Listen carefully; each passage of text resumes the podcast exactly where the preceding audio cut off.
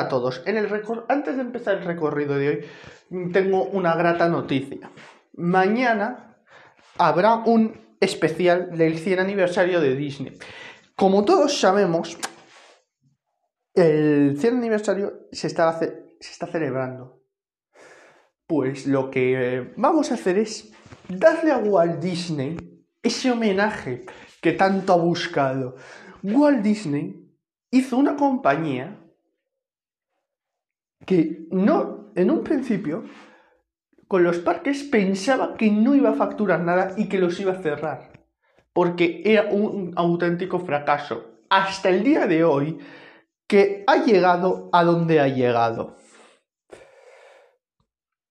Igual que en un episodio hicimos una dedicatoria a Amancio Amaro, que en este programa, en este podcast, no podía faltar el 100 aniversario de la compañía Disney.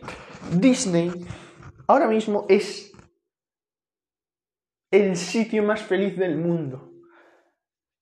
Y me diréis, y diréis, nah, Álvaro exagera, Álvaro exagera.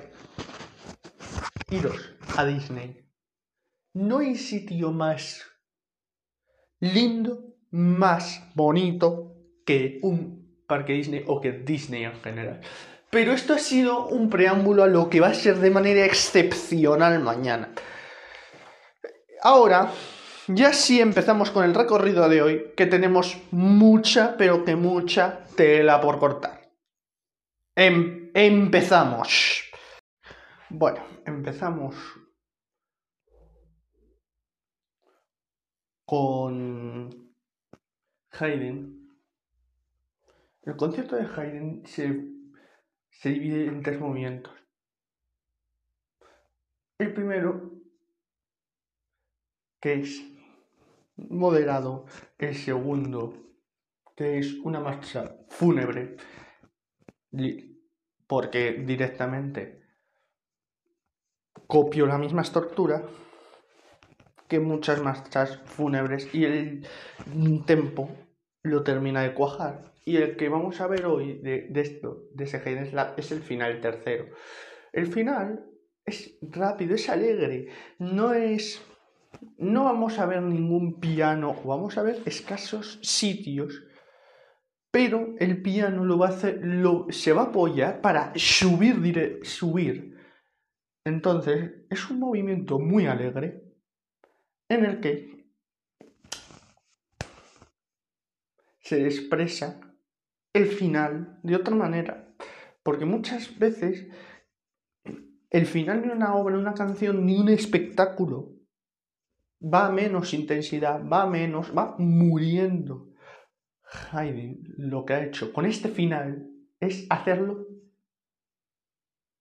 no escandaloso, pero casi.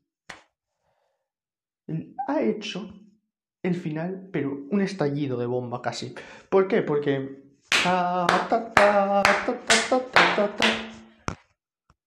Eso antes era música popular.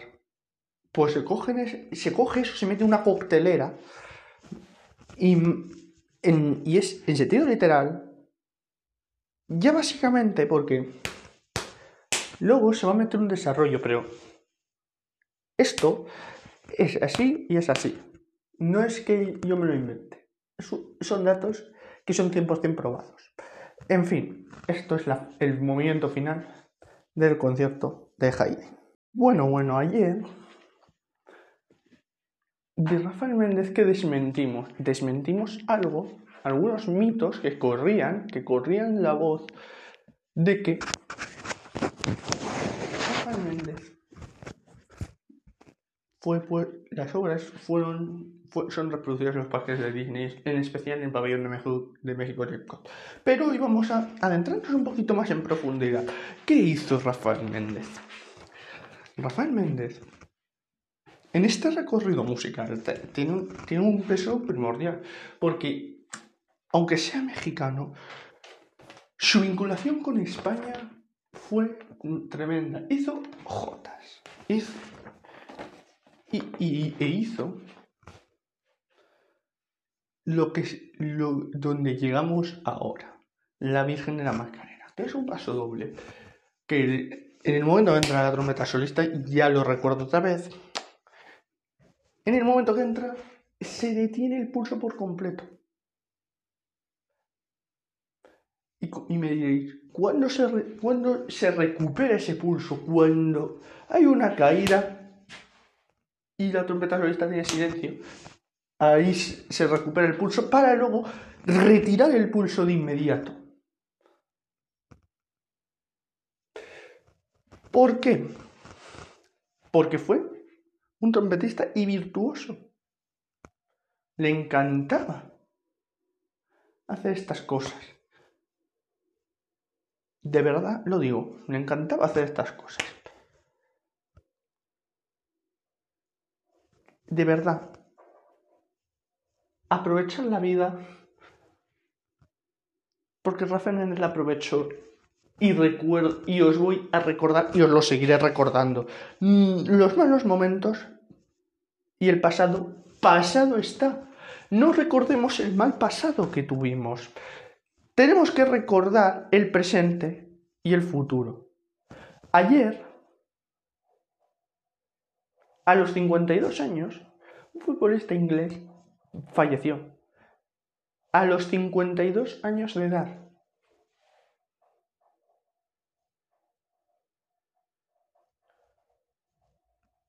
Así que esto también me vale para hacer un paréntesis, en este paréntesis de recordatorio, quiero deciros, aprovechar la vida, aprovechar a los que más os quieren, porque en cuanto desaparezcan, les vais a echar en falta. Porque ahora estamos jiji, jaja, sí, sí, sí, sí. Pero en cuanto, en cuanto desaparezcan, les les vamos a echar en falta. Aprovechar ahora que tenéis la oportunidad. Pero sobre todo, si tenemos un mal momento, lo hemos tenido. No hay que culpar a nadie de que hayamos tenido un mal rato. Un mal rato se puede tener, pero que no sean todos los días. En fin, cerramos paréntesis. La Virgen de la Macarena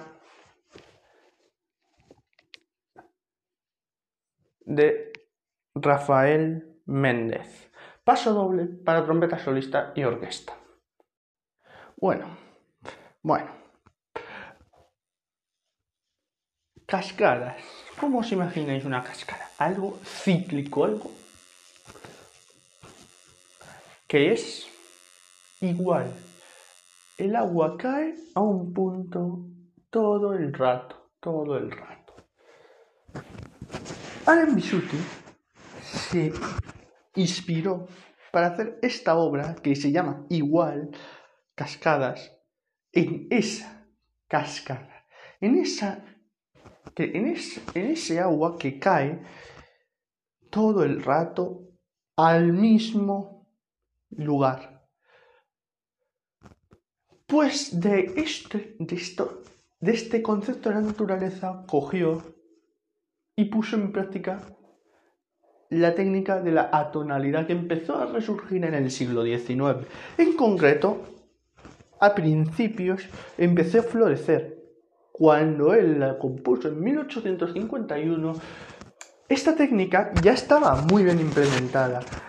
Cuando digo atonalidad, me refiero a música que no sabes el acorde en el que estás.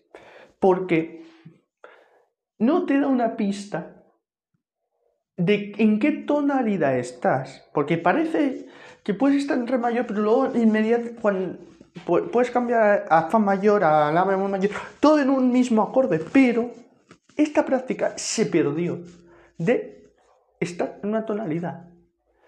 La atonalidad lo que busca es hacer esta música con un carácter que la distingue de la, de la, de la música tonal porque chirrían los... Hay choques, hay chirridos. Y Cascada es una obra atonal que lo que busca es eso. ¿Por qué? Porque porque Bisuti cuando se inspiró en las cascadas naturales, ¿qué pasa? Que al final hay un choque. Cuando va a, eh, cuando termina de caer agua, siempre hay un choque. Pues ese choque es la atonalidad. Ese choque, y no me voy a meter en más términos porque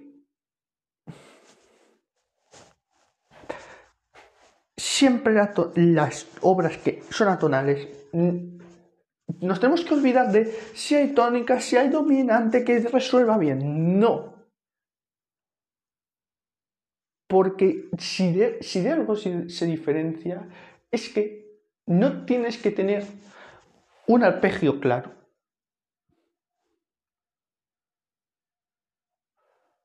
Y se juega muchísimo con la repetición.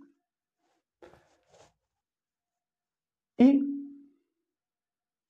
sobre todo con dos puntos de desafinación. Juega la atonalidad. Son obras ya más susceptibles a ser interpretadas por la afinación, porque hay que buscar siempre afinarlo, porque siempre están dos puntos desafinados por arriba y dos puntos desafinados por abajo.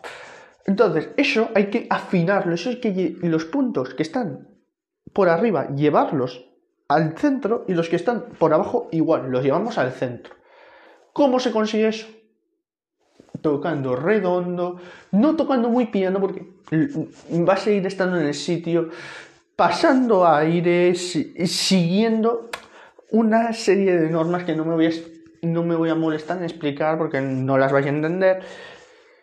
Y se seguían una serie de normas que ahora esas normas se han quedado anticuadas, pero aquí ahora llegamos ya a lo que es la obra Cascadas.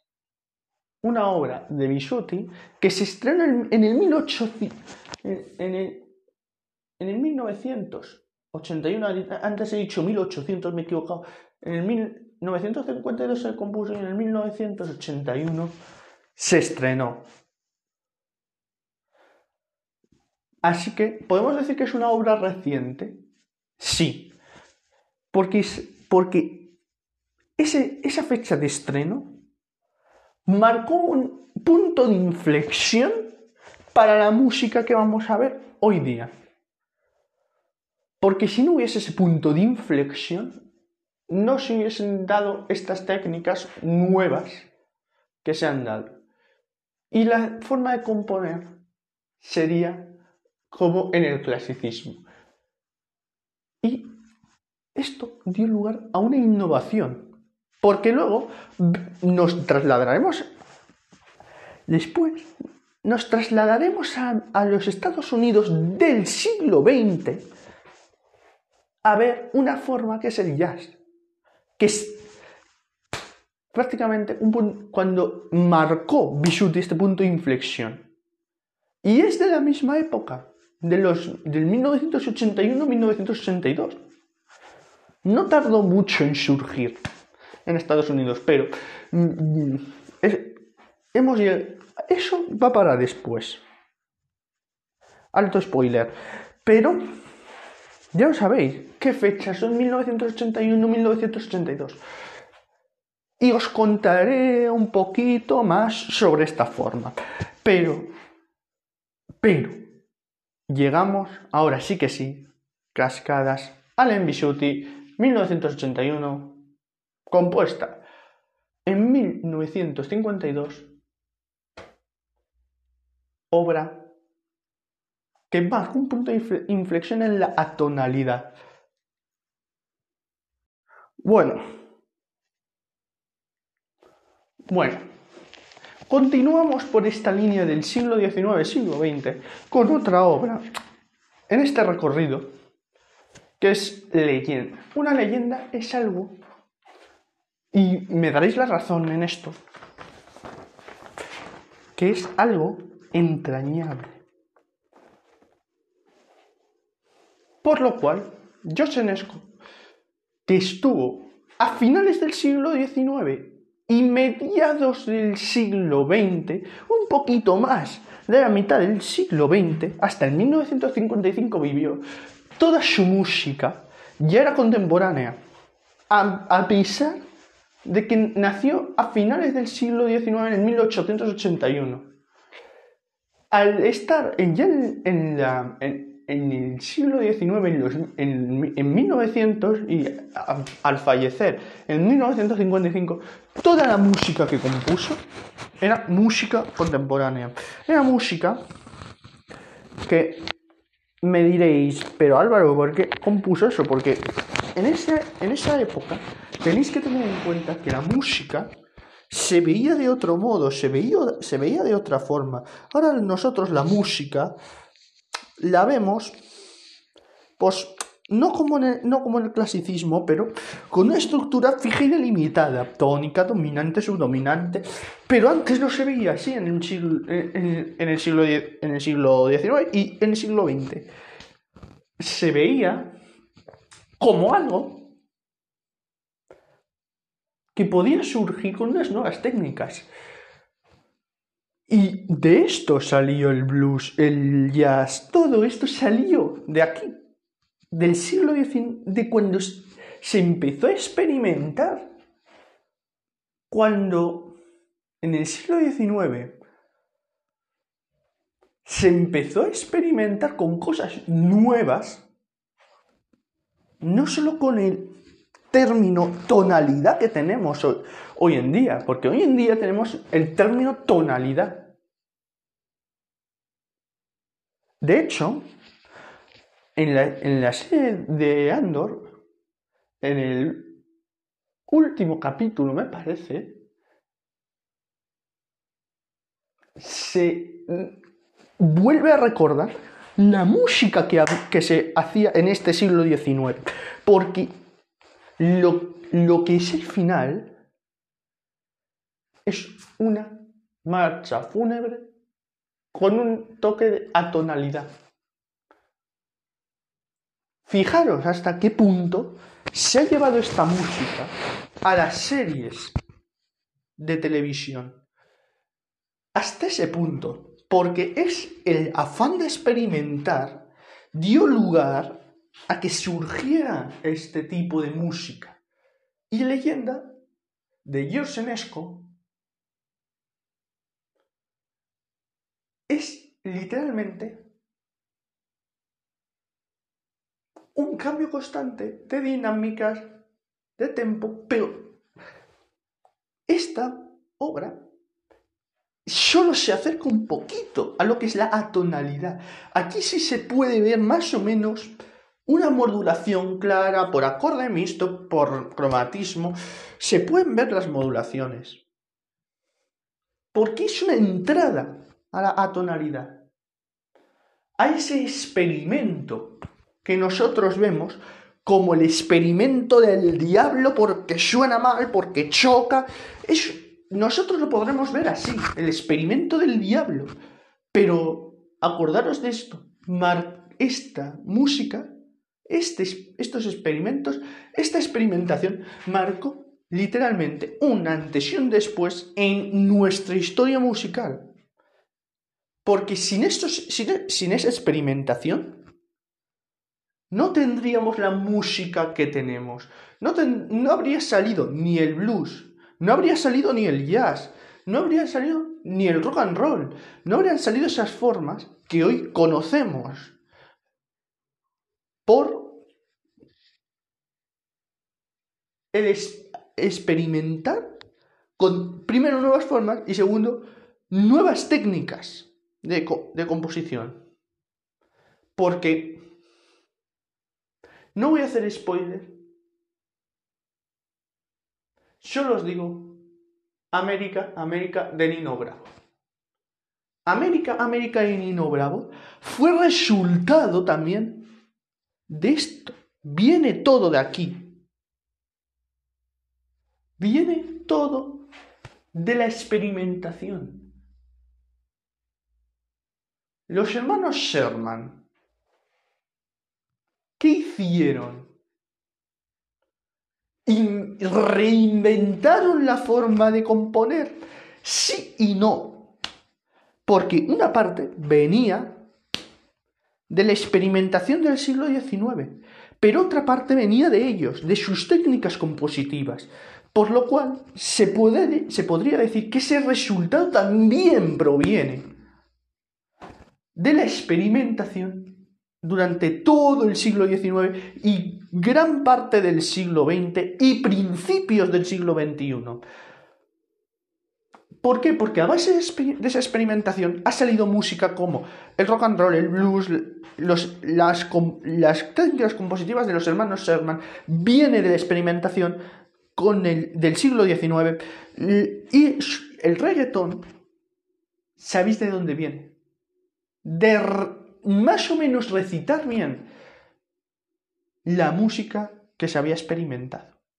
Porque el reggaetón ya estaba inventado, el rap estaba inventado, pero no salió a la luz porque no tenía muchísimo éxito. Lo que salió fue una, fue una forma que se llamaba K-pop, que no tuvo ningún éxito, pero fue una primera pincelada como vieron que eso no tenía éxito, siguieron experimentando, siguieron haciendo nuevas técnicas para componer y siguieron haciendo lo que hoy conocemos como, dicho de otro modo, imaginación. La imaginación, acordaros, no contiene ningún La imaginación está en cada cabeza de uno. Si se experimenta bien, se logra.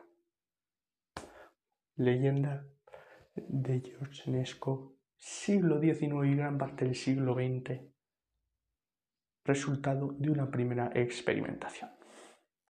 Bueno, antes hemos hablado de del siglo XX, 1955-1980, y hemos visto lo que es experimentar. La gente, los, compositores experimentaban ya con prácticas como la atonalidad, pero resultado de esos experimentos salió el swing, que emplea sin sin, pero también salió mucho, muchas obras de las que conocemos, el pop, el rock, y como os decía, las técnicas que utilizaron los hermanos Sherman, algunas sí pertenecían a este tipo de experimentación, pero todo comenzó en el siglo XIX cuando se empezó a experimentar. Si, si no se hubiese empezado a experimentar, no existiría ni el swing, ni el jazz, ni el pop.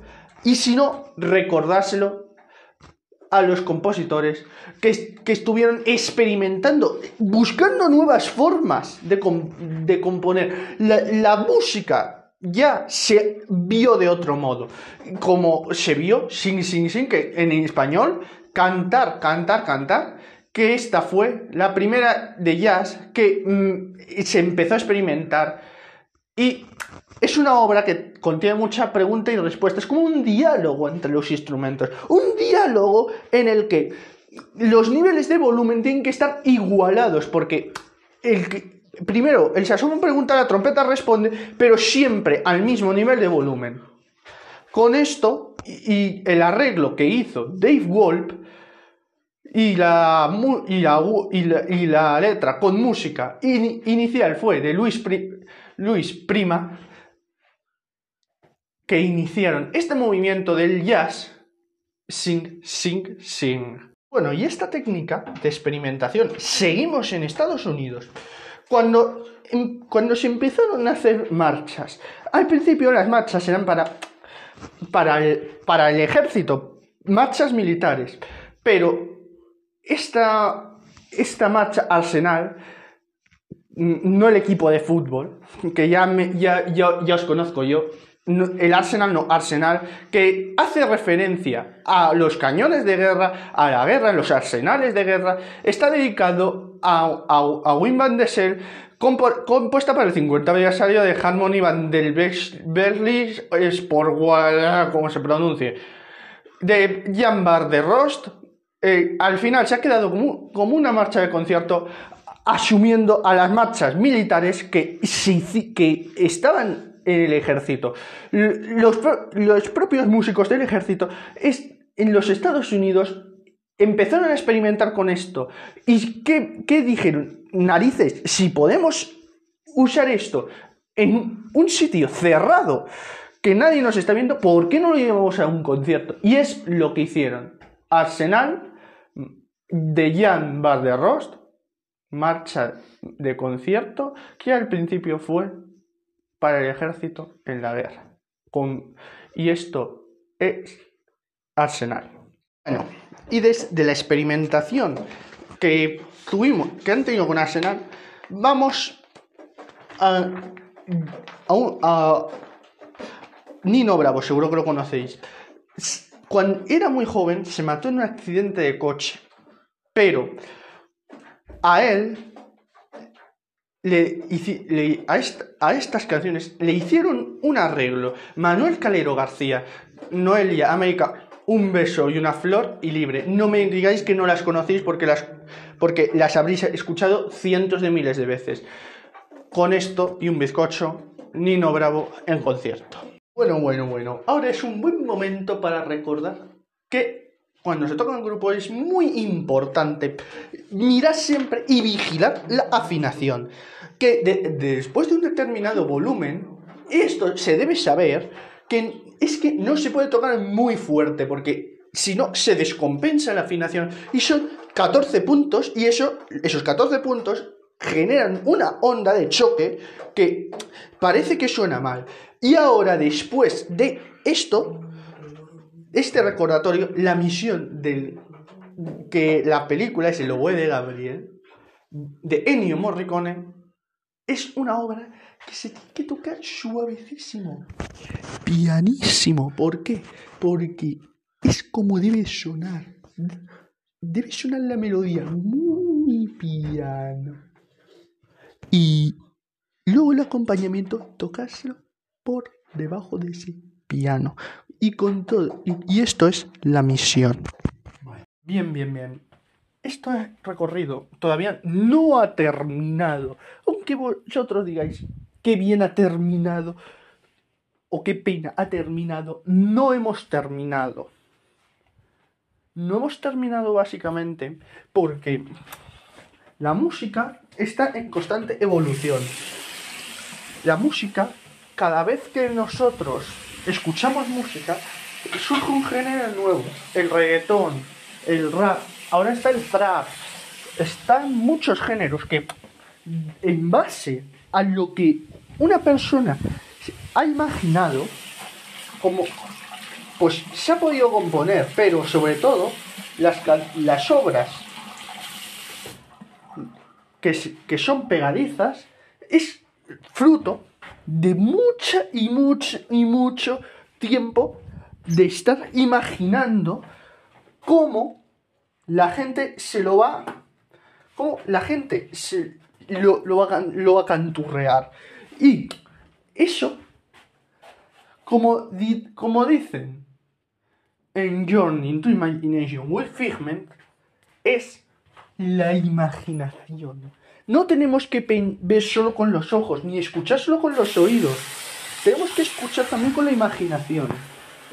La imaginación es un, un, un, una parte que tiene que formar parte de nosotros sobre todo porque, es, porque esta gente al final pues ha dado con esa clave, que es la imaginación. ¿Por qué digo esto? Porque durante todo el siglo XX, durante lo que hemos visto en el siglo XX, pues la imaginación hemos visto que no tiene límites. Hemos visto que se puede hacer una obra de jazz que se mezcle con swing y eso lleva su propia imaginación. Hemos visto que se puede hacer una obra que sea un ciclo constante, sea cíclica, pero tener atonalidad. Hemos visto muchísimo recorrido por este, esta música, pero el recorrido no finaliza aquí. Ahora cuando nosotros pensamos que el reggaetón, el trap, el rap es lo último, no va a ser lo último. No va a ser lo último. Y ahora, ¿qué pasa ahora con los arreglos? Que se hacen incluso para coro. Pero para eso hay que tener una imaginación. Y además, ahora, en los concursos de música, para orquestas, siempre hay una obligada, que suele ser una reciente, tipo La Ruta del Cid o similares, porque, como diría Walt Disney, la imaginación es la imaginación. No tiene, nuestra imaginación no conoce, no conoce ningún límite. Y además, Walt Disney dice con palabras textuales, si tú lo puedes hacer, primero hazlo en el corazón, porque un sueño es una realidad que nosotros tenemos dentro, en el corazón, pero que no llega a salir. Frase textual de Walter Elias, Elias Disney. y además en, como diría Figment en, en su Journey into Imagination, Imagination has no limits and free. La imaginación es libre y no conoce ningún límite. Porque cada vez que queramos hacer algo, primero nos lo tenemos que imaginar. Y una vez que lo tengamos imaginado, lo podemos hacer. Y como diría El hecho, con esto y un bizcocho hasta mañana a las 8.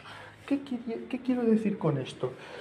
Que con, que con esto nos despedimos hoy. Mañana nos oiremos de nuevo con el especial del aniversario de la compañía Disney. Y yo, me, yo ya me despido hasta mañana. Adiós, bye bye.